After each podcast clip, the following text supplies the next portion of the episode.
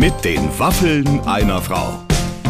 Ein Podcast von Barbaradio. Liebe Freunde, herzlich willkommen mit den Waffeln einer Frau. Heute eine neue Ausgabe. Ja, und wir kommen ein bisschen medizinisch heute daher und sehr, sehr unterhaltsam. Eckhard von Hirschhausen ist unser Gast. Clemens, ja. bist du denn auch, fühlst du dich auch gleich sicher in, in der Hand eines Arztes? Sofort gesund. Diese, diese Folge hört man und danach. Ja kann man den nächsten Arzttermin einfach absagen. Man muss ja sagen, der Eckhard von Hirschhausen verschreibt sich ja immer wieder in seinem Leben neuen Themen. Mhm, und er hat ja ganz viel mit dem Körper und mit Lachen und mit allen möglichen Sachen gemacht. Und jetzt hat er sich aber ein bisschen um die Mutter Erde gekümmert, mhm. denn die Erde ist natürlich in Gefahr. Und jetzt ist er Klimaschützer. Der kann einfach alles. Der hat auch immer Ahnung von allem. Also ich meine, der ist so kompetent, dem, dem, dem, dem hört ja. man zu und denkt so, ach so, ja, nee, das stimmt, das macht Sinn. Ja, und er ist jetzt total also angefeuert, muss man wirklich sagen, von dem ganzen Klimaschutzthema. Und das sind wir ja alle letztendlich. Mhm. Und äh, ich denke schon, wenn man sich's angehört hat, dann ist man danach noch williger, ähm, teilzunehmen an weniger Plastik, weniger unnötigen Scheiß irgendwie machen und äh, sich ein bisschen zusammenreißen und weniger Fleisch essen vor allem. Leider, leider hier kommt die schlechte Nachricht für all die, die immer noch gerne jeden Tag ein Kilo Grillfackel für 1,29 essen. Das wird wirklich eng werden in Zukunft. Ist aber jetzt keine in erster Linie belehrende Folge, sondern Überhaupt vor allen Dingen eine, die Spaß macht. Nur das nur ganz am Rande noch. Ja, natürlich. Ich meine, der Eckert, der kann ja auch einfach zu jedem noch so tristen Thema oder zu jedem noch so ernsten Thema am Ende, boom, nochmal so ein mitgeben, dass man lachen muss. Aber was erzählen wir denn hier? Hört's euch doch einfach an. Es startet jetzt eine neue Ausgabe heute mit Eckhard von Hirschhausen.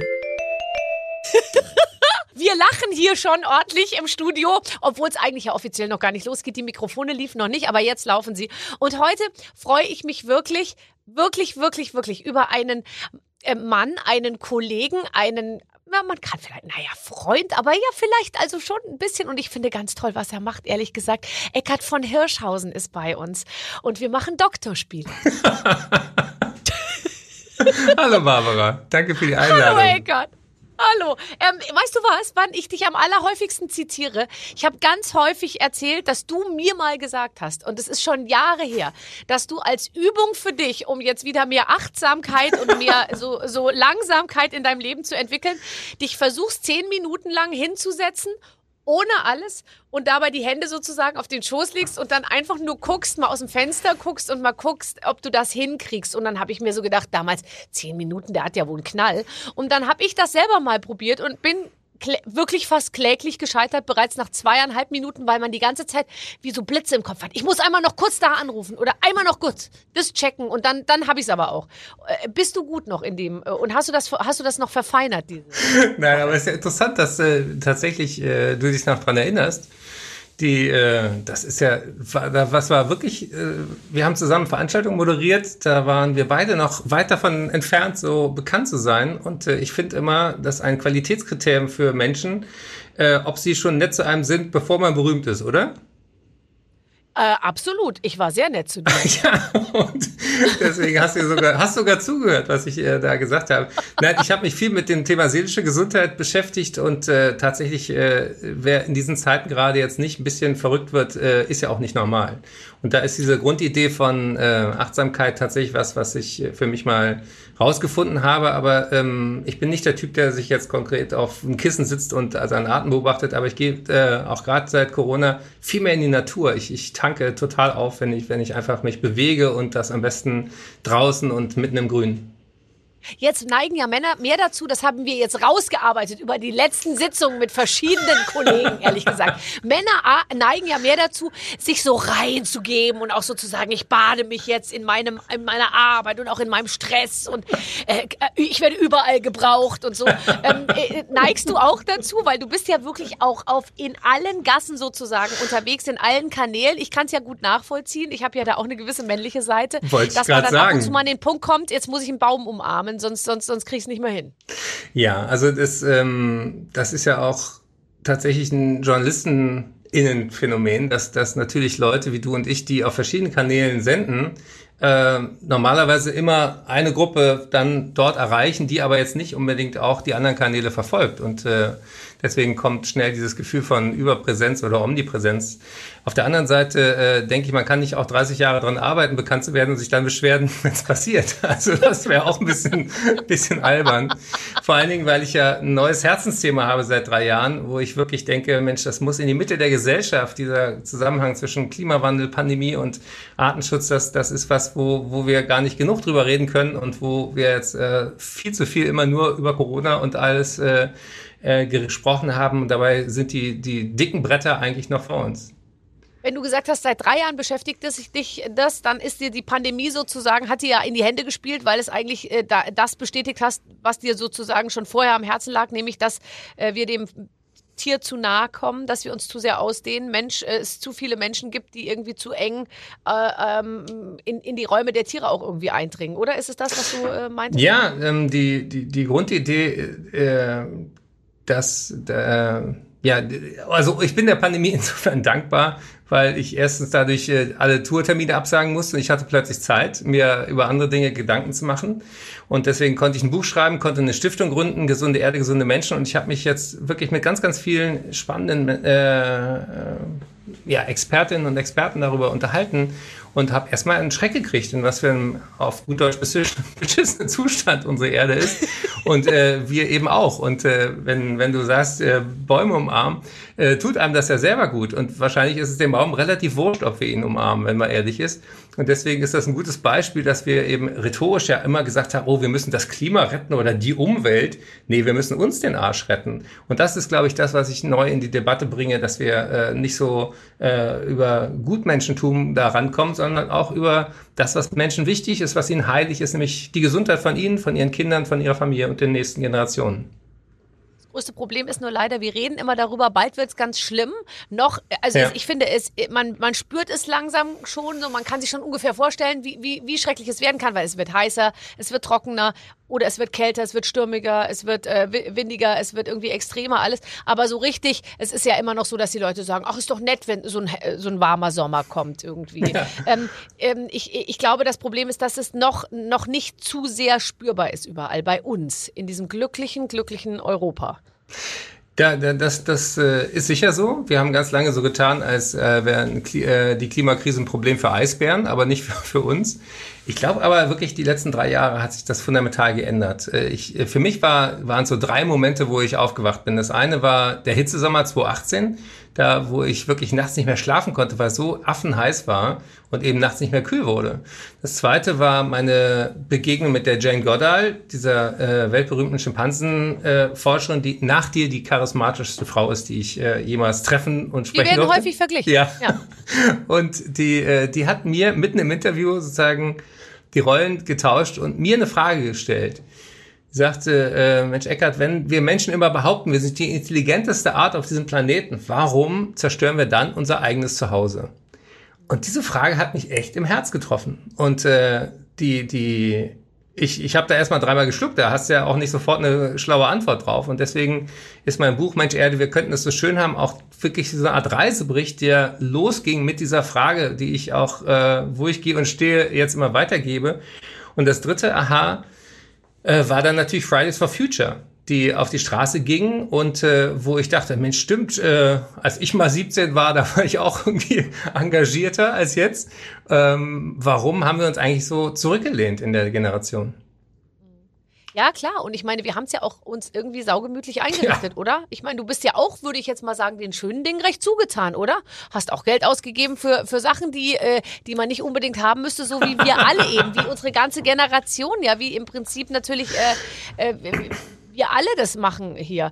Ist damit jetzt Schluss? Also ist jetzt sozusagen, hast Geil. Meine Uhr spricht mit mir. Meine Uhr hat mich gerade gefragt, ob es irgendwas gibt, wobei sie mir helfen kann. Nein, danke, liebe Uhr. Ich komme allein zurecht. Eckart von Hirschhausen ist in der Leitung. Warte, vielleicht antwortet sie. Es war mir eine Freude. Ja! Es war mir eine auch. Freude. so, jetzt aber Schluss. Da soll noch mal einer sagen, dass diese, diese Firma hier nicht überall mithört. Das ist echt schrecklich. Und äh, sie wollte jetzt bei der Weltrettung helfen, die Uhr? Ich glaube, ehrlich gesagt, Oder- traue ich der mehr zu als der Julia Klöckner meiner Uhr. Aber die, die, die andere Parallele, die ich interessant finde, ist, da- dass deine Uhr vielleicht auch wach wurde, als wir geredet haben über Dinge, die man nicht unbedingt braucht. Und da, da fühlte sie sich persönlich angesprochen und dachte, Entschuldigung, redet ihr über Die mich? hat sie gleich nochmal ins Gespräch gebracht, weil sie dachte, sonst wird sie auch irgendwie demnächst hier zum Opfer fallen. Nein, Ähm, aber ich, nein, also ich bin ich bin bekennender, also ähm, äh, äh, ähm, ich habe im, im Buch versucht, eben auch diese ganzen Widersprüche ja auch nicht wegzuwischen. Und ich bin ja auch kein Deut besser als andere. Aber was ich kapiert habe, ist, äh, die, die Klimakrise werden wir nicht mit dem Jutebeutel in der Hand bekämpfen, sondern mit wirksamer Politik. Und das, das ist sozusagen mein Aha-Erlebnis nach den drei Jahren Recherche. Und äh, gleichzeitig äh, schreibe ich auch einen sehr offenen Text in Mensch Erde ähm, über mein äh, Verhältnis zu Zeug, weil du hast ja gesagt, äh, wir kaufen uns mehr, als wir brauchen. Und äh, wenn Leute in mein Arbeitszimmer kommen, ist ja gut, dass man jetzt nur so einen Ausschnitt sieht, die sagen immer, ich wusste gar nicht, dass du Messi bist. Dann sage ich, ich bin kein Messi, ich bin ein Sammler ohne festgelegtes Themengebiet.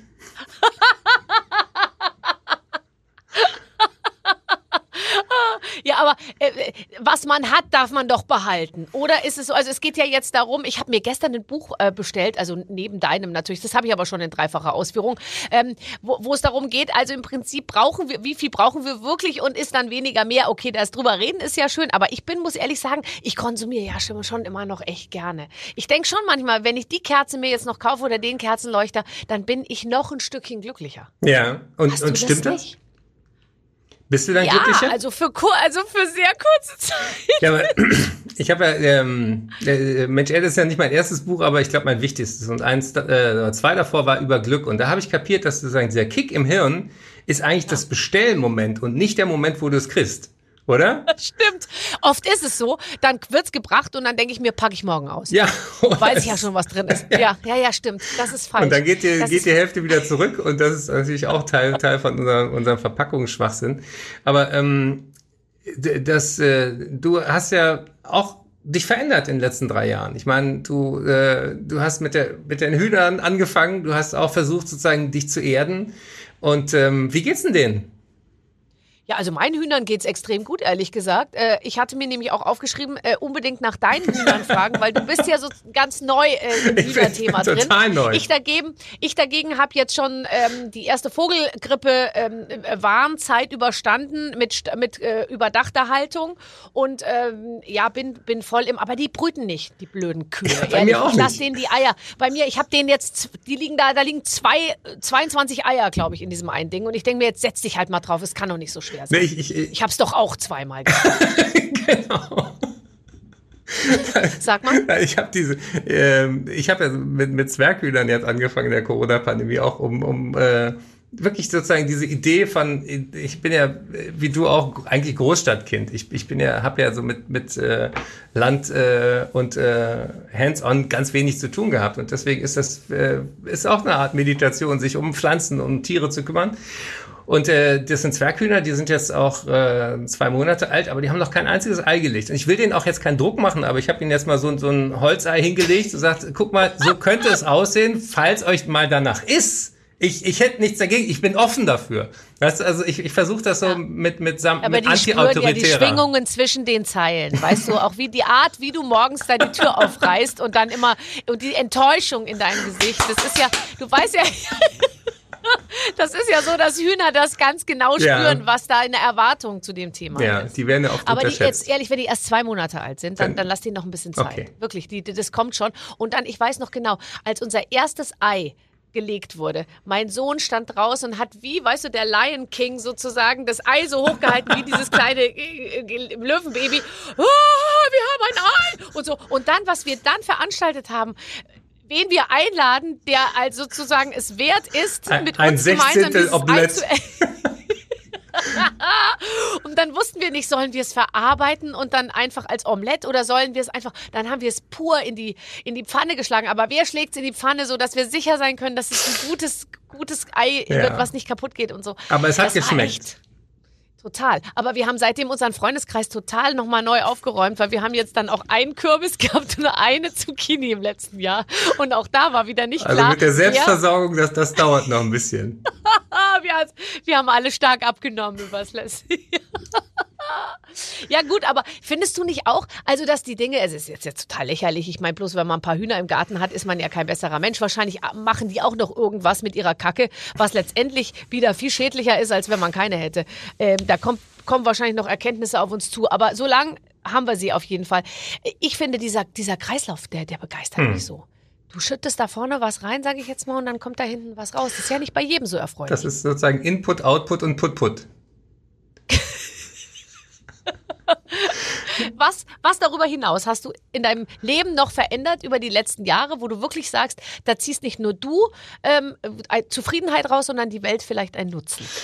Ne, die Grundidee ist ja zu sagen, äh, die Veränderungen, die ansteht, die müssen auch Spaß machen dürfen. Die, die müssen raus aus so einer linksgrünen Ver Verzichts- und äh, ähm, äh, ja, Anklageecke und hin zu einer Idee, wir könnten es schöner haben, wir könnten es gesünder haben. Und äh, das ganz Konkrete, was ich auch gemacht habe, ist, ich esse echt sehr, sehr viel weniger Fleisch als früher. Und äh, wo du gerade von den Hühnern gesprochen hast, das hat natürlich auch ganz viel damit zu tun, dass man sich mal beschäftigt mit dieser abstrusen Kreislaufwirtschaft, die ja damit losgeht, dass Regenwald abgeholzt wird, um Futterpflanzen für unsere Rinder anzubauen. Ja, also der Regenwald ist ja Manche sagen, die Lunge der Erde, nee, ist nicht die Lunge, das ist unser Beatmungsgerät. Wenn der drauf geht, dann äh, stehen wir alle da. Und äh, deswegen gehört da für mich auch eben nicht nur Brasilien, sondern es ist Teil sozusagen von unserem Welterbe. Und äh, da gibt's auch tolle Projekte, die versuchen eben solche Naturschutzgebiete als Ganzes zu schützen. Aber es geht los damit, dass eben äh, Futtermittel angebaut werden, die werden dann durch die Welt geschifft. Dann drücken wir die in so ein Rind rein, und äh, so ein Rind ist ja eben auch nicht wahnsinnig effizient. Also ich sage immer, jeder, der selber kauen kann, braucht ja keinen Wiederkäuer zwischen dem Acker und ihm selber. Ja, also wenn du Nomade bist und nur Gras um dich herum hast, dann verstehe ich, warum man dann auch äh, Tiere braucht. Äh, sollen sie alle haben. Aber wir müssen nicht pro Kopf 400 Nutztiere haben auf der Erde. Wir brauchen nicht die Hälfte der Treibhausgase einfach nur aus Landwirtschaft und Fleischerzeugung. Und da habe ich so ein äh, praktisches Beispiel auch. Ist das das Verhältnis? Ja. Also auf einen Menschen kommen 400 äh, Ja. Tiere, 400 Rinder. Und halte ich fest, ich, ich äh, habe ja wirklich viel recherchiert und äh, mir fielen auch die Augen aus dem Kopf über die Massenverhältnisse, weil wir ja alles tun dafür, dass wir das nicht sehen. Also vor 10.000 Jahren, da ging es ja los mit äh, Sesshaftigkeit, mit äh, Ackerbau, Viehzucht und Bauer sucht Frau. Und diese Grundidee, dass wir dadurch eben wirklich die Welt verändern und äh, Menschen auch viel, viel äh, mehr sich selber vermehren können und, und, und das hat, hat ja da angefangen.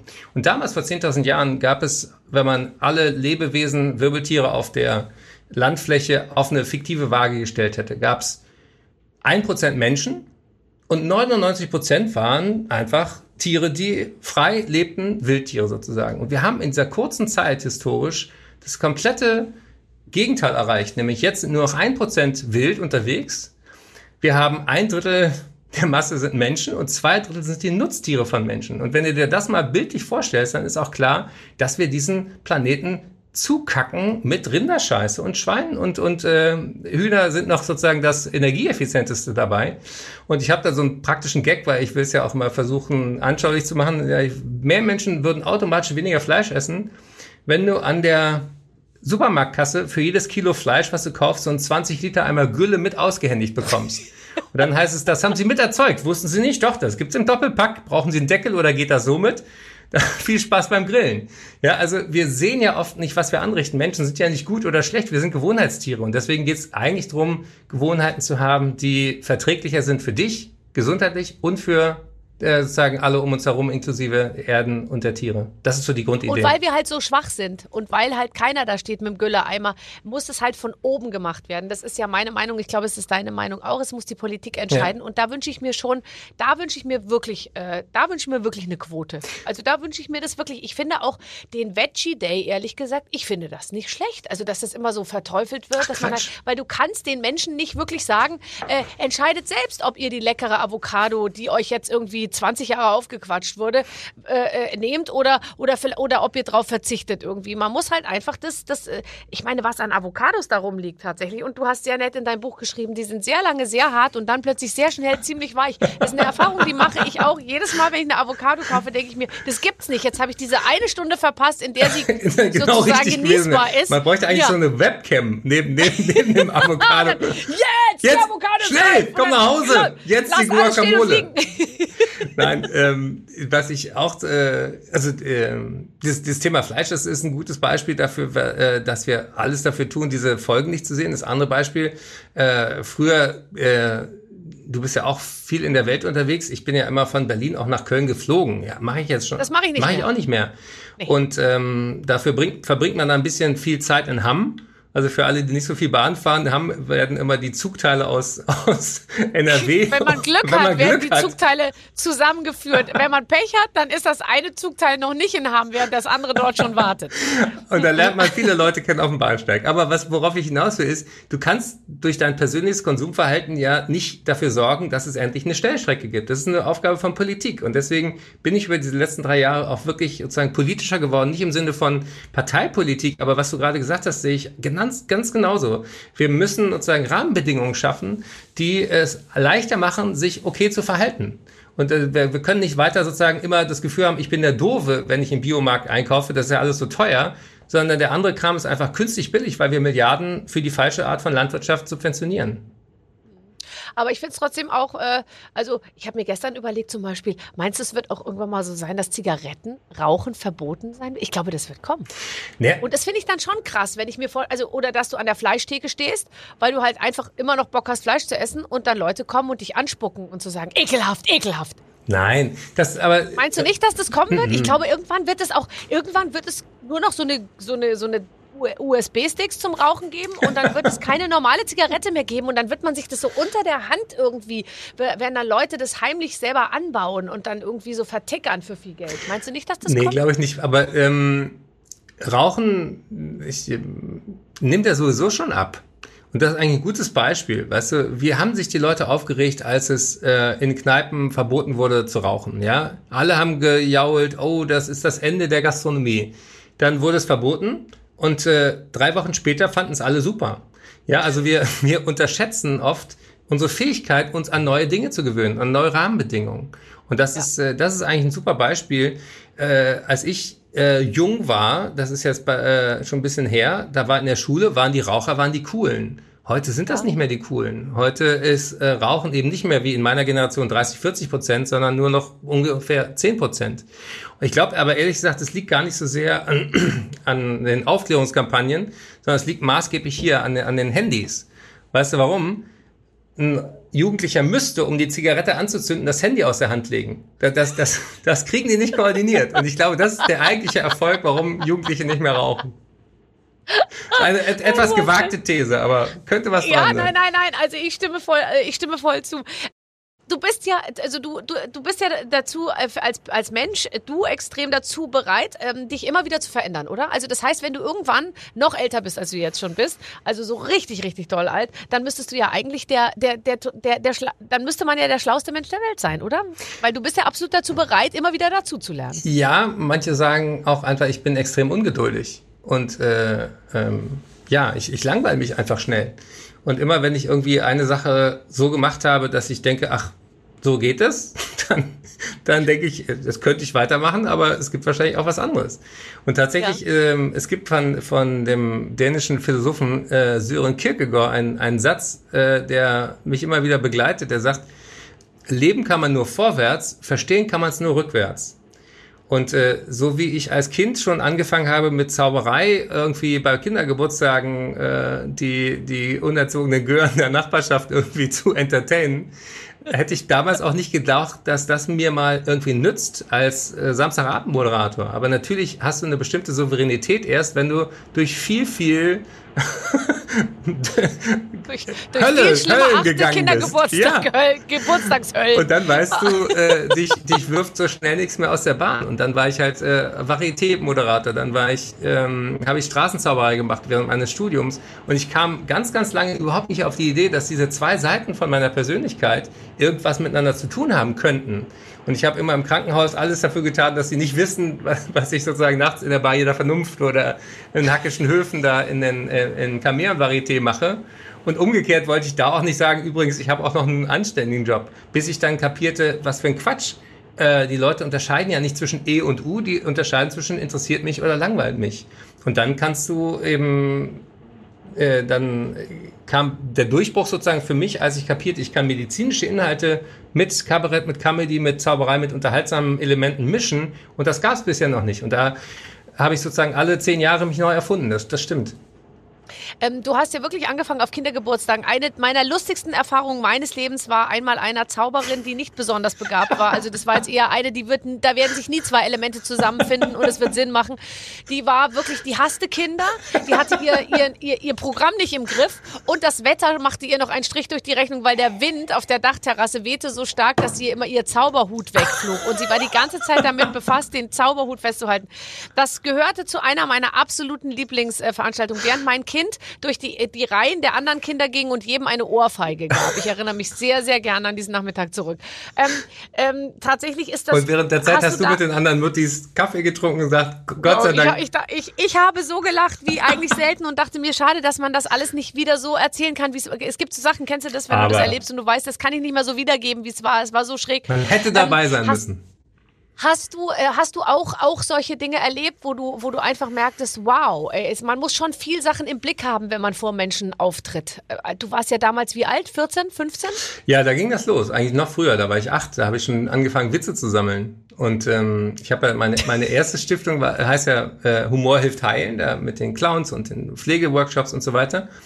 Und äh, da bin ich drauf gestoßen, dass ich wirklich noch im Keller so eine Kiste hatte mit, äh, mit, mit der Schreibmaschine abgetippten Computerblättern von meinem Vater, wo ich so die ersten Witze gesammelt habe. Und dann habe ich mit Helmut Karasek, den hast du ja auch noch erlebt, ja. so, ein, so ein Hörbuch aufgenommen, was durch die Decke ging, weil jeder dachte, Witze erzählen ist doch out, aber äh, der konnte nein, das, der nein. konnte das einfach.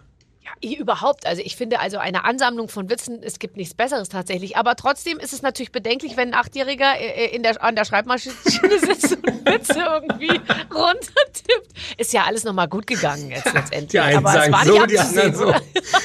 Nein, aber wenn, äh, wenn ich mit Jürgen von der Lippe äh, dann einen Abend mal zusammensitze, ähm, das ist da, da merke ich erst, wie viel Müll sich irgendwo in meinen Hirnbindungen so zwischen den Synapsen abgelagert hat. Weil äh, du kannst nicht aktiv zehn Witze hintereinander erzählen. Aber wenn du einen Gegenüber hast, ja. äh, der dem sagt, ach, da fällt mir der an, ach nee, ich kenne den anders und äh, kennst du den und so, das, das ist großartig. Das stimmt und es ist wirklich bei mir so, äh, ich kann mir nur einen merken im Prinzip und, und da habe ich dann auch schon Mühe und, und alles weitere entfällt mir und fällt mir nur wieder beim Stichwort des anderen jeweils ein. Das ist richtig, das, das ist richtig. Soll ich dich jetzt nach deinem Lieblingswitz fragen oder ist es total plump? Aber es ist eben so lustig. Ich liebe Witze.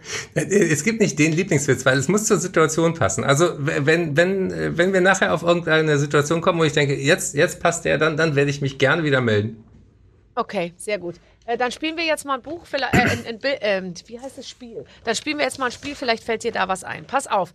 Ähm, ähm, Herr Doktor, Hallo Herr Doktor, hallo Babsi. Heute wird's ganz verrückt. Wir haben Barbara vor eurem Interview Fragen beantworten lassen. Sie sollte dich, lieber Eckhardt, einschätzen und sozusagen in deinem Namen antworten. Okay. Es jetzt wird verglichen bei Ich denke was, was du nicht bist. Liebe Barbara, bitte lies nun deine Antworten von vorhin vor und du, lieber Eckhardt, verrätst uns wirklich, äh, ob Babsi äh, äh, richtig lag. Also, ich habe hier einen Fragebogen, den hast du nicht vorliegen, oder? Nee. Nein. Uh. Nein. Okay, und ich lese dir jetzt vor, ähm, äh, was, äh, was ich geglaubt habe, was du ähm, äh, antworten wirst. Und du wirst mir dann sagen, wie es wirklich muss, ist. Muss also, ich die Frage raten? Du, du gibst genau, die Antwort und ich, alles raten. ich, ich rate, welche Frage spannend. diese Frage beantwortet. Ich finde, für die Radiohörer kann man es auch nicht kompliziert genug machen. Pass auf. Gibt's was zu gewinnen, ähm, bin, musst du noch sagen. Ja, natürlich. Äh, ihr müsst dann anrufen oder euch melden auf unserer App oder auf unserer Webseite und dann könnt ihr ein exklusives Dinner mit Eckart von Hirschhausen gewinnen. Komm, den Abend hast du ja wohl noch frei für unsere Hörer. Genau, ich komme zu Ihnen, Sie kochen, ich esse. Aber jetzt mal ganz ehrlich, wäre das nicht ein tolles Ko Ich hätte total Lust, zu anderen Leuten nach Hause zu gehen. Also vielleicht nicht allein. Vielleicht können wir es zu zweit machen. Alleine, Genau. muss ich jetzt ehrlich sagen, äh, könnte es vielleicht an der einen oder anderen Stelle etwas zäh werden. Aber ich finde ja zum Beispiel auch, dass fremde Leute zu mir nach Hause kommen, also zumindest dann, wenn ich da bin, finde ich eine tolle Sache. Ja. Wenn, man weg Ja. ist und fremde Leute ins Haus kommen, das ist nicht so toll. Da, darauf können wir uns einigen. Dann bellt die große Dogge bei uns. So, ähm, ich bin Heckert von. Hirschhausen und die letzte WhatsApp-Nachricht ging an. An wen hast du deine letzte WhatsApp geschrieben? Ähm, soll ich gucken? Ja. Warte mal. Ich habe geschrieben ans Manage, an mein Management. Äh, nee, an einen, an einen befreundeten Arzt, an Stefan. Ach, Der, Und worüber der, habt ihr euch unterhalten? Der sich auch äh, mit dem inneren Schweine und dem, und dem Klima beschäftigt, also mein Thema. Und äh, wir machen heute Abend eine, eine Veranstaltung, wir machen einen, einen Live-Video-Vortrag zusammen und äh, deswegen der innere Schweinehund und der Klimawandel. Also der innere Schweinehund heißt, der, der, der, der ist die ganze Zeit in uns und hält uns davon ab, irgendwie aufs Fahrrad zu steigen. Ja, genau. Weil wir, wir wissen es ja eigentlich besser und wir tun es nicht. Und das, äh, das nennt sich auf, äh, in der Psychologie kognitive Dissonanz. Und äh, vereinfacht gesagt, wir denken gerne schlau und handeln dann doch blöd. Okay, das kenne ich. Ähm, ähm, das letzte Foto auf meinem Handy zeigt, Ähm, Sekunde. Ich habe geschrieben, mich bei RTL gerade im Interview. Nee, äh, ich, ich, ich benutze die Fotofunktion auch, wenn ich was, wenn ich mir was merken will. Ähm, ich mache dann sozusagen Screenshots und gucke sie dann auch später nie mehr an, aber weil ich äh, meine eigene Handschrift nicht lesen kann. Das ist jetzt wirklich kein Scheiß. Also, die, man sagt immer, Ärzte können, können unleserlich schreiben. Aber es ist so. Ich, ich denke, äh, boah, super Gedanke, schreibe ich mir auf und nachher weiß ich nicht mehr, was auf dem Zettel steht. Und deswegen äh, habe ich hier mein letzter Screenshot, ich, ich, ich lüge nicht, äh, das hier. Der Mensch ist ein lügender Affe. Wir sind gar nicht so viel weitergekommen als damals. Wir erzählen uns die ganze Zeit Geschichten, warum das total sinnvoll ist, was wir machen und das ist meistens ein bisschen geflunkert. Hat, äh, hat jemand im Deutschlandradio gesagt, dachte ich, cool, das, das äh, Ja. merke ich mir. Ja, so ist es natürlich. Also momentan ich, ist es ja auch bei mir ein bisschen so. Ich muss jetzt mal auch noch mal kurz sagen. Ich, ich bespiele ja auch viele Kanäle. Ich mache dieses, ich mache das, ähm, äh, ich mache mein Magazin, ich mache äh, die Talkshow und überall sitzen jetzt Leute, die sagen, wir müssen weniger Fleisch essen, wir sollen jetzt immer nur noch mit der Bahn fahren und ich habe jetzt Hühner und so. Und trotzdem verändert sich ja nichts, ja, weil wir einfach natürlich trotzdem an allen Ecken und Enden alles total falsch machen. Ja, aber ähm, wenn, wenn, wenn man, ich glaube, der, der Gamechanger kommt dann, wenn, wenn wir aus der Verzichtsdebatte rauskommen. Also wenn, wenn es heißt, so wie vorhin beim Rauchen, ja, es ist einfach uncool geworden. Und ähm, ich habe ich hab, äh, für das Buch auch äh, die Sarah Wiener besucht. Da, die hat ja in, äh, im Brandenburgischen so einen Hof, weil ich wissen wollte, wie geht's denn gut? Wie geht's denn ethisch sauber und wie, wie leben die Kühe denn wirklich glücklich? Und dann hat sie mir einen super Salat gemacht mit so Rinderspitzen. Ich bin ja gar kein Vegetarier oder auch kein Veganer. Ich sage einfach nur, äh, ähm, wenn es einem schmeckt, soll man das tun und soll es aber als Delikatesse, als, als, als, als Genuss wirklich und nicht als sagen, äh, hau rein nehmen. Und dann, dann hat mir dieses, diese Rinderfiletspitzen an dem Salat, das war köstlich, ja. Und mehr brauchte ich dann auch gar nicht in dem Moment. Und das war kein Verzicht, das war einfach äh, lecker. Ja, ja. Ach, dieser Ravina. Toll. So, äh, die Let das soll auf meinem Grabstein stehen. Ich habe mir Folgendes ausgedacht. Schade, ich war nämlich richtig gut und hatte noch so viele Ideen. Das stimmt. ja, das ist die positive Variante, die, die, äh, die, die ein bisschen böse ist. Typisch, jetzt wo ich Zeit habe, kommt keiner vorbei. Nein, ich habe ich hab tatsächlich in, in dem äh, Mensch-Erde-Buch eine ganze Seite mit, äh, mit sozusagen Grabsteinen, weil ich, ich glaube nämlich, das ist jetzt ein bisschen äh, großer Bogen, aber vielleicht kommen wir da wieder hin, wenn wir kapieren, dass wir sowieso endlich sind, also dass wir irgendwann alle sterben, dann kann man eigentlich auch sehr viel entspannter mit vielen anderen Themen umgehen. Ich glaube, das ist da die, die, die Sache, auf die ich in der zweiten Lebenshälfte gestoßen bin. Wenn du weißt, jetzt liegt mehr hinter dir als vor dir, dann interessiert dich irgendwann nicht mehr so viel, was erreichst du noch, sondern was hinterlässt du. Und, und da finde ich so eine Idee, ähm, im Grabstein zu denken, was, was ist denn deine letzte Botschaft? Was, was soll denn übrig bleiben? Was, was soll weiter wirken? Und äh, wenn, wenn du Menschen da noch lachen machen kannst, ist natürlich großartig. Loyot soll äh, verfügt haben, da soll draufstehen, gestatten Sie, dass ich liegen bleibe. Ja, also das, das, das finde ich großartig. Und äh, ähm, so gesehen ist für mich diese Klima- oder Umweltkrise, wie auch man, man es nennt, das ist auch eine spirituelle Krise, weil wir, glaube ich, so viel verbrauchen, weil wir nicht wissen, was wir wirklich brauchen. Und diese, äh, das erste Kapitel ist auch hin und weg, wo ich mich mit dem Tod beschäftige. Ich war im Hospiz, ich habe dann Doku gedreht, ich habe mich darüber gewundert, dass die Leute, die mit dem Tod jeden Tag zu tun haben, am wenigsten Angst davor haben. Dachte ich, hä, wissen die mehr als ich? Äh, haben die vielleicht recht? Vielleicht ist das alles gar nicht so wahnsinnig schlimm, dass wir endlich sind. Was wäre das Gegenteil? Und ein unendliches Leben wäre sterbenslangweilig. Es käme auf nichts an. Es wäre total, Och, schrecklich. es wäre total Aber egal. Es, das verstehen Kinder noch nicht. Ich erkläre das immer den Kindern dann immer, oh, für immer leben und man kann tausend Jahre alt werden oder immer unendlich viel Geld haben, unendlich viel Spielsachen haben und so. Ist natürlich schwierig, das aus unserer Sicht, die wir ja Verzicht sozusagen schon zu schätzen wissen, Ja, die, ähm, dann zu erklären, dass das, äh, dass das völlig unsinnig ist. deswegen braucht es ja auch Haustiere. Das Wichtigste, Ja. was Haustiere können, ist sterben. Ja, das äh, und ehrlich gesagt bei uns, also ich glaube, wenn in drei, 400 Jahren unser Haus mal irgendwie platt gemacht wird und dann da äh, die Leute das Terrain umgraben, dann wird man sich wirklich Fragen stellen, weil bei uns liegen so viele Knochen und Gebeine inzwischen im, also Aber das ich hoffe, Einzige, keine was wir noch nicht vergraben Barbara. haben, ist ein Mensch tatsächlich, Genau. aber aber sonst liegt da schon alles. Boah, äh, Schöneberger alle hat mehrere Leichen im Keller, aber nicht im Garten. Das, das, das an, an dieser Stelle mal ganz klar. Nein, aber Oh Gott, tatsächlich, ich habe äh, hab ja ähm, in der Kinderneurologie und Psychiatrie gearbeitet und da hatte ich eine super Lehrerin äh, in meinem Jahr in England. Und die sagte immer, äh, Leute an Haustieren können Kinder den, den, das äh, Grundgesetz von Stirb und werde super verstehen. Also keine, bitte keine Schildkröten, bei denen weißt du irgendwie jahrelang nicht, ist das jetzt Winterschlaf oder sind die schon vor zwei Jahr, Jahren gestorben unterm, unterm Schrank, sondern irgendwas mit einer überschaubaren Lebenszyklus, äh. Also, unser Kollege Kai Pflaume hat mir erzählt, dass er zu Hause eine Schildkröte hat, ja.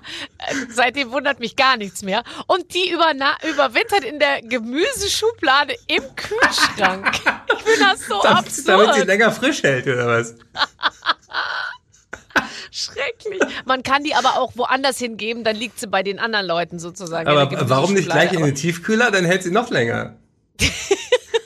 Wenn, wenn wir das nächste Mal Kai sehen, dann werden wir ihm diesen Vorschlag machen. Mach- also gut. Ähm, gut, ja, das stimmt. Also den Zyklus, den kann man am besten an Haustieren ähm, äh, äh, und, und an Tieren überhaupt sehen. Und das, das ist dann auch, und, äh, zum Beispiel auch, also die süßen Kaninchen wurden gefressen vom Fuchs, aber der Fuchs hat die wiederum, die süßen Kaninchen, die wirklich sehr süß waren. jetzt habe jetzt auch hab ich einen Witz für dich. Ich und- habe dir versprochen, Warte, pass auf, jetzt pass auf. Die wurden ja vom Fuchs an die kleinen Fuchsbabys verfüttert. Und wer schon mal ein kleines Fuchsbaby gesehen hat, der weiß, dass das ja fast das Allersüßeste auf der ganzen weiten Welt ist. Dann habe ich auch gesagt, also, jetzt sind zwar die Kaninchen gestorben, aber die Fuchsbabys können weiterleben. Ja. Also es ist, ähm, ja, bleibt spannend. fressen und so, jetzt gefressen kommt werden. der Witz. Jetzt kommt der Kinderwitz, genau. Ich habe nämlich auch mit, mit Ralf Kaspers und dem Willi Weitzel habe ich auch zwei äh, Kinderwitze-CDs äh, für Humorfan gemacht und da kam einer, weil man denkt immer, Kinderwitze müssen so süß sein und so harmlos. Da kommt ein Kind äh, in die Zoohandlung und sagt, ich hätte gerne ein Kaninchen und die Zoohändlerin sagt, ach, das ist ja toll, du interessierst dich für Kaninchen, hättest du lieber das, das Weiße mit dem flauschigen Fell oder hier das Braune mit dem glatten Fell? Und da sagt das Kind, ich glaube, das ist meiner Python egal. Sehr schön. Als ich meine Kaninchenbabys, von denen ich sehr viele habe, inseriert habe, wurde mir gesagt, bitte immer einen Preis dazu schreiben, weil wenn du schreibst, süße Kaninchenbabys zu verschenken, kommt einer, der sich gar nicht so für die Kaninchen interessiert Okay. und sagt, ich nehme alle fünf. Wir haben einen großen Garten. Blinker, Zwinker, Zwinker. Okay. Ja. Nein, aber, aber unsere. Tierliebe ist ja auch so, ein- so, ein- so, ein- so ein Tabuthema. Also äh, ich habe in der Recherche äh, auch äh, ein sehr lustiges Buch gefunden. Das heißt, äh, die Welt retten mit Meerschweinchen. Und die Grundidee war, dass wir bei ganz vielen Dingen einfach überhaupt keinen Plan haben, wie viel Ressourcenverbrauch, wie viel CO2 an Dingen hängt. Und äh, das, ähm, wir hatten es vorhin beim Essen zum Beispiel eine Gemüsesuppe und eine Rindfleischsuppe. Eine Rindfleischsuppe hat zehnmal so viel CO2 wie eine Gemüsesuppe, ja. Dann denkst du, schmeckt mir die wirklich zehnmal so gut oder reicht's ein, zweimal im Monat, ja? Und bei dem, bei dem Beispiel mit den Haustieren muss ich ja immer lachen als Komiker. Ich kann ja sowas nicht irgendwie, da kann ich nicht dran vorbeigehen. Wenn du, wenn du in einem, in einem Supermarkt oder einem Drogeriemarkt siehst du so Tiernahrung, und dann hast du ein Regal, da ist Kaninchenfutter und eins drunter ist Hundefutter mit Kaninchen drin. Und, und beide finden sich wahnsinnig tierlieb. Und wenn man mal addiert, was äh, das ungefähr ein Fünftel von dem ganzen Fleisch, was in den USA hergestellt wird, geht nur für Hundefutter. Ja, und auch diese ganzen Tönnies und diese Billigfleischskandale, da ist einfach ganz, ganz viel Hunde- und Katzenzeug dabei. Und das blenden wir aus, weil wir sagen, wir sind so tierlieb. Und jetzt auch in Corona-Zeiten, ähm, deswegen Hühner sind ja auch okay von ihrer Energiebilanz. Aber wenn man sich so große Hunde anschafft, das hat einen CO2-Ausstoß von einem Pkw. Und darüber reden wir wenig, dass, dass wir sozusagen auch, wenn wir sozusagen nachhaltiger und enkeltauglicher werden wollen, auch drüber nachdenken müssen, haben wir einfach jeder ein Auto und einen Hund oder könnten wir auch einfach in unserem Wohnumfeld ein paar Tiere haben, wo sich alle dran freuen können, ohne dass jeder einfach äh, sagen auch so einen sein eigenen großen Hund hat. Also, äh, oder man gewöhnt halt seinem Hund an, nur noch einmal pro Stunde zu atmen. Nein, atmen ist nicht das Problem. Aber man kann zum pupsen. Beispiel, es gibt in Potsdam auch einen, einen Start-up, die machen äh, aus Mehlwürmern Hundefutter. Das ist super. Ja. Das hat genau Ja. den gleichen Nährwert, äh, hat die gleichen Eiweiße, äh, super sauber. Und wir finden die Idee erstmal ein bisschen absonderlich, aber ähm, das geht. Du kannst Also ich habe ja viel mit Mehlwürmern zu tun, eben für die Hühner. Ich habe erst heute Morgen wieder die Mehlwürmer in der Tun. Es gibt ja auch lebende Mehlwürmer. Ich muss wirklich sehr lachen, weil bei Amazon früher, wenn ich bei Amazon oder naja, nicht bei Amazon, also halt irgendwo, wo ich halt was bestelle, ja, äh, wenn ich da oben drauf gegangen bin und wie, dann wie hieß die stand Firma? immer, Von der habe ich noch nie was gehört. Also wenn ich auf eine Einkaufsplattform gehe und ich kaufe äh, mir irgendwas, ja, dann habe ich früher, wenn ich da oben eingegeben habe, äh, M oder so, ja, dann, dann kam gleich die Suchergebnisse, die ich sonst irgendwie, äh, äh, und da war dann immer Miederhöschen oder keine Ahnung. Marshmallow, Äh, M&M. Maravelle, äh, irgendwie tolle, tolle Unterwäsche und so, äh, oh, alles mögliche. Und heute, wenn ich M eingebe, kommt gleich Mehlwürmer. ähm, es, und dann wird mir gleich noch dazu angeboten Streu und extra saugendes Streu und, und Heu Wird und Stroh gerne und zusammengekauft, genau. Milben, Milbenpulver. Also es hat sich schon sehr verändert. Es, man muss auch fairerweise sagen, die Algorithmen wissen wahrscheinlich mehr über unsere Abgründe als wir selber. Tatsächlich. Ich, ich hatte gerade eine, eine äh, ZDF-Doku gemacht ähm, für, über die Sünden. Und äh, da, da äh, gibt's ja diese 1600 Jahre alte Grundeinteilung, was sozusagen Sünden sind. Und dann fiel mir ein, dass es für jede Sünde eigentlich eine App gibt. Also, dass die Grundveranlagung von uns Menschen genau die gleiche ist wie damals. Also, du hast eine App für Wollust, du hast eine für Neid, du hast eine für haben wollen und Habgier. Für Geiz. für Geiz. Also, äh, wir sind nicht so viel anders als die Menschen früher. Aber wir sind halt Nein. mehr Menschen. Wir sind jetzt bald acht Milliarden. Und deswegen muss man sich nicht immer fragen, oh, ich bin ja so ein kleines armes Würstchen, was kann ich denn schon tun? Sondern man muss sich fragen, ähm, wenn alle das machen würden, was ich machen würde, das mal acht, acht Milliarden, haut es dann hin? Und dann ist die klare Antwort, nö.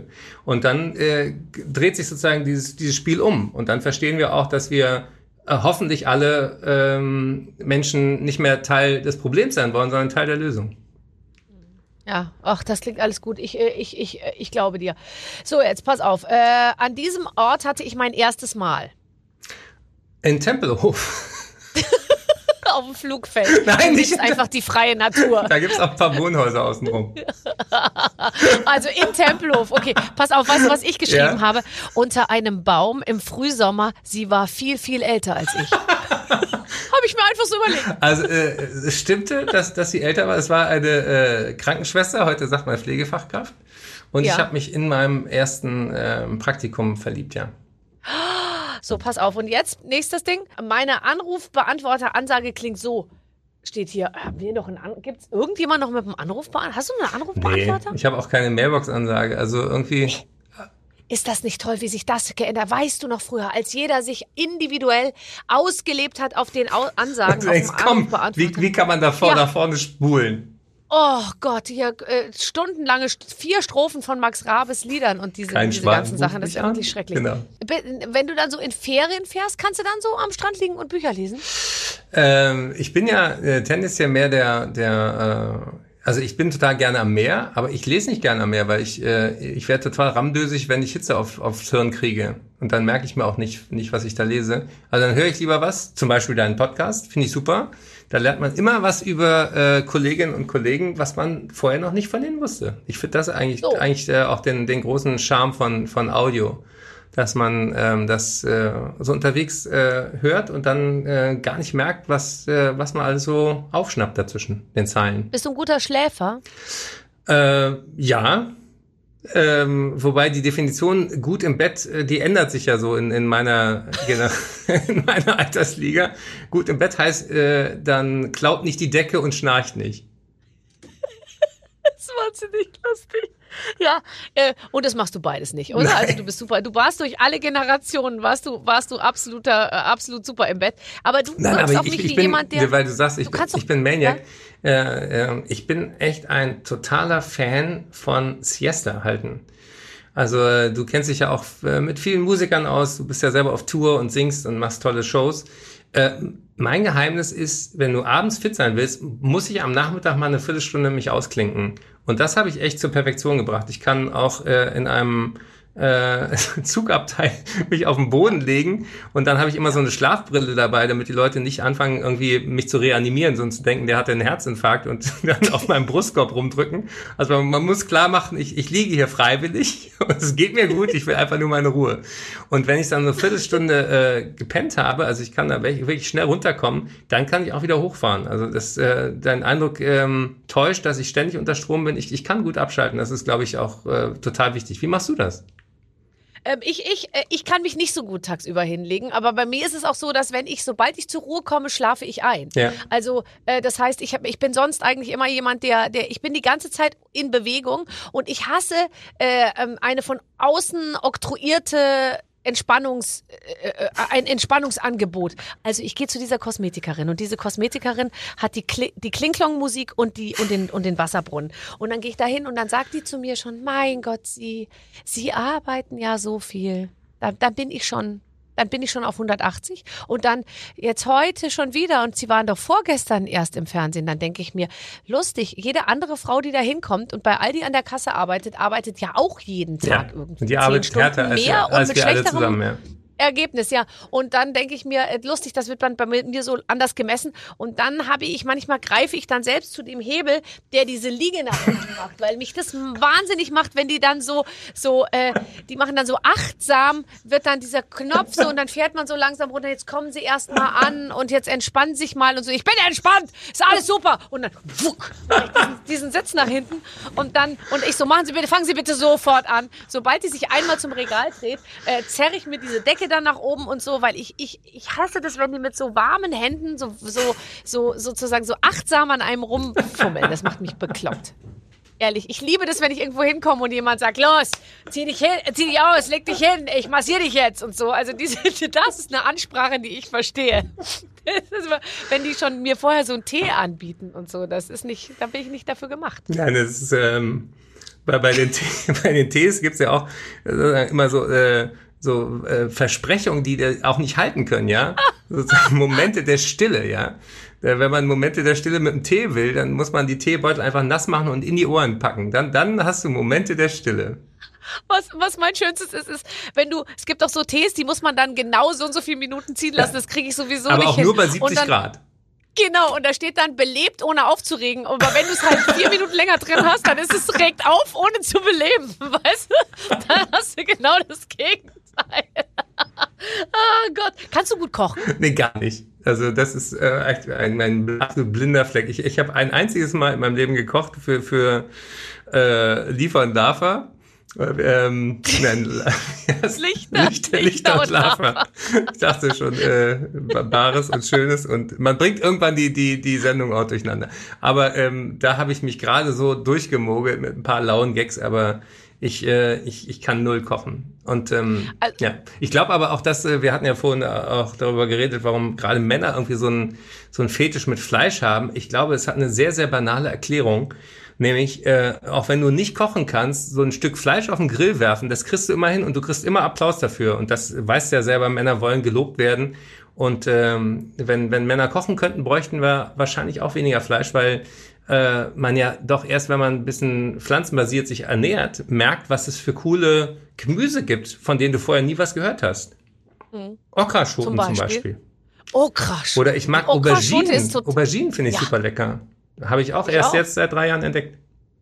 Ja, ja. Nee, also ich bin da schon länger auf dem Trip und so. Also ich mache schon, ich habe letztens Auberginen einfach mit Knoblauch und dann so ein bisschen Brühe, im, aber das interessiert dich sicher nicht in der Pfanne. Und dann Du musst mir mal das Rezept geben. Unbedingt, Barbara. da so, dann habe ich da so äh, Ahornsirup drüber, dann wurde es so ein bisschen süßlich Ja. und dann trotzdem aber scharf. Und dann lege ich das in so Radicchio-Blätter rein. So. Sieht ein bisschen aus, als hätte einer da so reinge... Aber egal, es, ist, es schmeckt Es sehr, schmeckt, sehr, sehr gut. ja. Schmeckt süßlich, ja. Ähm, ach, wie schön. Ähm, du hast, äh, du hast eine, eine Sache wollte ich noch, äh, wollte ich, wollte ich dir noch wirklich sagen. Also dein, dein Buch, ich muss noch mal drauf zu sprechen kommen. Dein Buch ist toll, weil als es ankam, dachte ich, ich kriege ein paar Schuhe zugeschickt. Das ist so dick. Ich dachte mir schon wieder, das gibt's doch nicht. In Schuhkarton kommt. Und dann packe ich, oh nee, Eckart hat ein neues Buch geschrieben. Nein, es ist, es ist äh, gehaltvoll, aber es ist auch deswegen, äh, ich bin auch wirklich äh, happy drüber. In der, in die, die Entstehung war die Hölle. Ich sag's dir ehrlich, meine, Frau hat gesagt, Eckart, du beschäftigst dich danach bitte erstmal mit was ganz anderem. Du kriegst ja immer schlechtere Laune.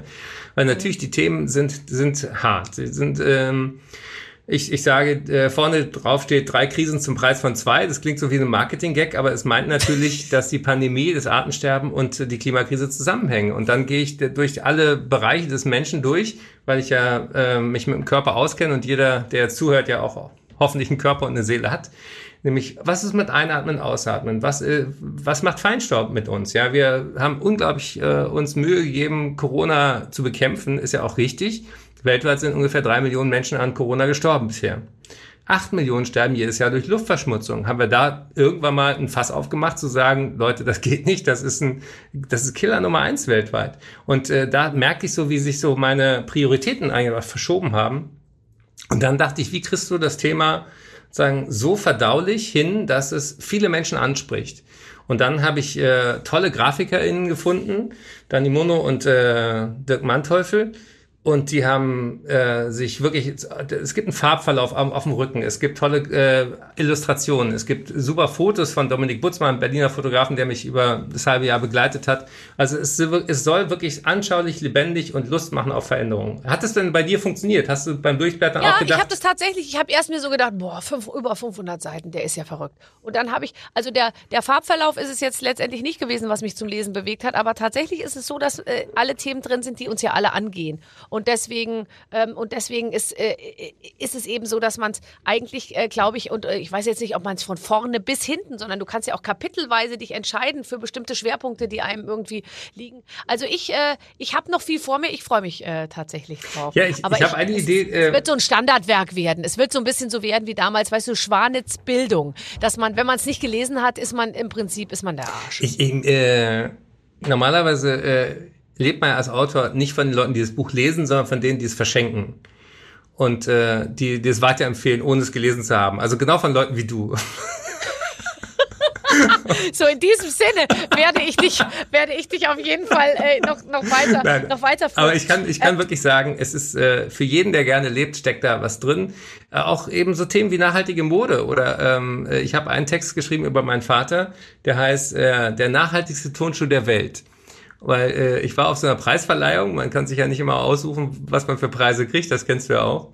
Und äh, da war vor mir so ein Typ von einem großen deutschen Sportartikelhersteller und der äh, beweihräucherte sich, wie nachhaltig jetzt irgendwie ein Prozent seines Tonschuhsortiments ist jetzt mit 0,5 Prozent Plastik von Bali Strand, ja, so ungefähr. Und dann sagte ich, äh, ich wollte noch eine Idee loswerden, der nachhaltigste Tonschuh der Welt, den, den hat mein Vater, weil der hat das gleiche Paar seit 30 Jahren. Und das Nachhaltigste, was du haben kannst, ist immer das, was du schon hast. Also überhaupt diese Grundidee, dass du ständig was Neues brauchst, um angesagt, um hip, um dein Selbstwertgefühl zu pampern, und so, das ist ja das Kranke in unserer Gesellschaft. Und der hatte eben auch als Nachkriegskind und als Geflüchteter überhaupt nicht diesen Drang nach, nach Konsum mitgekriegt, weil er extrem sparsam leben musste, weil wir auch wirklich noch gehungert haben nach dem Krieg. Und diese Idee, dass, dass wir neue Komplimente eigentlich brauchen, dass wir Leute anerkennen müssten, wenn sie mit wenig auskommen, das ist ja, das, das äh, habe ich auch so eine Seite in, in, in dem Buch so illustriert. Das würde ich ja gerne mal mit dir testen, ob, da, ob das hinhauen kann, auch von der weiblichen Sicht, dass man sagt nicht, oh, äh, toll, schickes neues Kleid, sondern Mensch, das Kleid, das hattest du doch letztes Mal auch schon mal an, das steht dir immer noch. Und da, darf ich ganz kurz was dazu sagen? Da habe ich ja, ich, ich kaufe mir ja meine Klamotten selber und sage ich jetzt mal Kleider, in denen ich gut aussehe, die kosten jetzt inzwischen auch schon ein bisschen Mhm. was, weil ich jetzt eben auch nicht mehr so die, die günstigste Sache von der Stange irgendwie holen kann. Und ähm, ich, ich trage meine Klamotten Einfach sehr häufig, weil wenn ich mir ein Kleid kaufe für Summe X, dann will ich, dass sich das amortisiert und dann muss sich das auch amortisieren. Das heißt, ich trage die dann zu vielen Events über Jahre. Ja? Ja. Und da steht dann aber in den einschlägigen Heften, pfui, pfui, hier trägt sie ein Kleid, das hatte sie doch schon vor zwei Jahren da und da. Und dann denke ich mir, ja, du blöde Kuh, und ich trag's auch noch morgen da und übermorgen da und in, in drei Jahren auch, auch noch da, wenn ich noch reinpasse. Also, das heißt, es ist genau das. Also, ähm, äh, es wurde dann mal eine Zeit lang bei der Queen, hieß es dann, den Hut hatte sie schon mal auf und jetzt hat sie nur eine neue Blume dran gesteckt. Genau, so wie du sagst, so muss es sein. Man muss die Sachen eben, man muss das positiv ins Positive wenden und sagen, wie toll, dass sie dieses Kleid schon wieder anhat, hat sie schon zehnmal getragen, sieht immer noch gut Ja, aus. und die, die, ähm, ich habe eine Cousine, die hat in Berlin auch ein äh, Label, Natascha von Hirschhausen, die macht nachhaltige Mode für Frauen. Und ähm, die habe ich auch interviewt für äh, Mensch Erde und die hat dann mir mal vorgerechnet, dass wir oft im Gedanken billig Mode viel teurer machen. Also wenn du dir ein T-Shirt kaufst für äh, meinetwegen 10 Euro, du hast es aber nur zweimal an, dann hat es pro Tragen 5 Euro gekostet. Wenn du jetzt aber dir wirklich was Hochwertiges kaufst und sei es auch für 100 Euro und das trägst du aber mehr als 20 Mal, dann ist es pro Mal billiger als das Billig-T-Shirt. Und da, da, da, da ist bei mir so ein Groschen gefallen, wo ich auch sagte, Mensch, äh, warum äh, haben wir inzwischen so einen, einen unglaublichen Turnover von Klamotten? Und auf der, in der nächsten Generation geht das aber anders. Ich habe ja viel mit den äh, Studierenden, mit, mit, ich habe einen Lehrauftrag für Medizin, ich habe viel mit den Studenten Health for Future und, und den, die dann auch wirklich in, in den Unis versuchen, äh, die Mensa fleischfrei zu kriegen und äh, mit dem Hausmeister sprechen, wo die Energie herkommt und wirklich sagen, das Grund Gesundheitswesen selber muss Vorreiter werden. Und äh, da ist es gang und gäbe, dass die äh, Kleidertausch machen, dass die äh, andere, andere Komplimente und andere äh, Klamotten cool finden. Und ich glaube eben, dass auch Menschen in der Öffentlichkeit da Vorreiter sein können. Deswegen Glückwunsch, du siehst immer toll aus jedes Mal, wenn ich dich treffe. Auch wenn die, wenn die Schönefelder wieder die ollen Dinger von vor vier Jahren anhat, äh, eben für mich auch immer wieder zu gute Überprüfung. Hast du saß das immer schon gesagt? so stramm, ja, saß das immer schon so stramm über der Brust. Letzte, äh, letztens mal wollte ich auch wieder äh, mehr, mehrfach tragen, irgendwelche Sachen und hatte ein Kleid an und es, äh, und dann habe ich meinen Mann gebeten, das hinten zuzumachen. Er so, es geht nicht zu. Und ich so, doch, du musst das nur wollen und so. Und dann er so, nee, da brauche ich noch zwei Hände mehr. Und dann holten wir noch jemanden zur Hilfe und so. Und dann, äh, äh, und ich habe gesagt, jetzt hör mal auf, so Geräusche zu machen, das ist wirklich beleidigend. Und dann, und dann war das so eng oben. Da dachte ich mir, das gibt's nicht, das gibt's nicht. Und dann hab, ist mir aber eingefallen, ich hatte es gewaschen. Und Baumwollstoff geht ja ein. Das heißt, es hat nichts mit meinem Körper, sondern nur mit der, Ja. Schlech mit der Faser, die sich sozusagen verkleinert hat, zu tun. Wollte ich nur noch mal loswerden an dieser Stelle.